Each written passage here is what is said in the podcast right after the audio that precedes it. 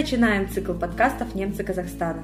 В деловой жизни этнических немцев семейное предприятие всегда играло особую роль. Значительная часть крупных производств принадлежала людям, связанным родственными узами. Важным фактором их стабильности было наследование. О роли семейного бизнеса, перспективах его развития и меценатстве расскажет наш современник Артур Айрих, 3D-разработчик компании Decor Gips, активный участник бизнес-клуба немцев Казахстана и член столичного общества немцев Видергеборд.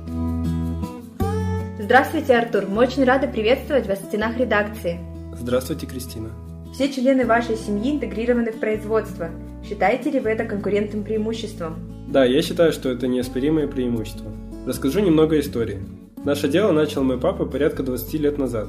Он занимался строительными работами, и в какой-то момент появилась необходимость в лепщиках, но предложения на тот момент на рынке не было. Он собрал команду и начали работать.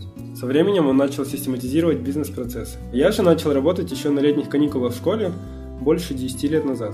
Изначально я работал обычным литейщиком, изучая производство изнутри. Потом, после окончания школы, я уже полноценно начал работать, изучая новое на тот момент направление 3D-дизайна. В то же время папа начал учить меня бизнесу. Сейчас я уже работаю с клиентами, самостоятельно веду проекты и могу заменять папу на время командировок. Считается, что родственные связи мешают бизнесу. Но нам с папой работается легко. Мы можем за ужином обсудить работу или во время работы обсудить личные вопросы. Это никак не мешает ведению бизнеса. Я бы очень хотел, чтобы мои дети в будущем тоже приобщились к семейному делу.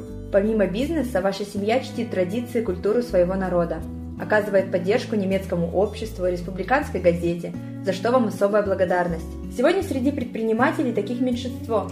Что побуждает вас к этому? Мы дома стараемся сохранять традиции. У нас две Пасхи, два Рождества.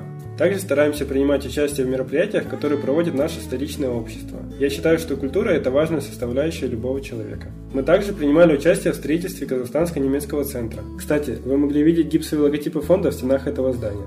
Они были изготовлены на нашем производстве. И, кстати, что касается поддержки газеты. Я считаю, что каждый предприниматель, а их у нас немало, мог бы внести вклад в развитие не только газеты, но и тех многих проектов, которые мы делаем в рамках клуба и самоорганизации в целом. Но побуждает нас все это делать принципы нашей семьи. И являясь частью большой системы, в моих силах сделать для нее что-то ценное и полезное.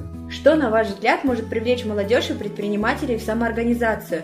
Какие пути развития вы для них видите? Мне кажется, что много людей, которые не знают о самоорганизации. Это и молодежь, и предприниматели. И чтобы их привлечь, надо больше рассказывать о себе при любых возможностях, на любых площадках, где есть наша целевая аудитория. У общества и клуба есть много что предложить им. И люди, которые уже в движении, должны активно рассказывать о нашей работе, привлекая новых участников. Ну и напоследок, что бы вы посоветовали молодым предпринимателям? Работать, работать и еще раз работать. Любой успех – это много работы, целеустремленности и немного везения. Поэтому не бойтесь ошибаться, ведь, как говорится, не ошибается лишь тот, кто ничего не делает. Вы никогда не узнаете, каким будет результат ваших усилий, пока не сделаете запланированное. И страшно обычно только в самом начале. Артур, спасибо большое за такую интересную беседу. Вам спасибо, что пригласили. С вами были Артур Айрих и Кристина Либрихт. Спасибо, что прослушали наш подкаст. Не забывайте подписываться на нас в социальных сетях, там вас ждет много интересного и полезного. До скорого!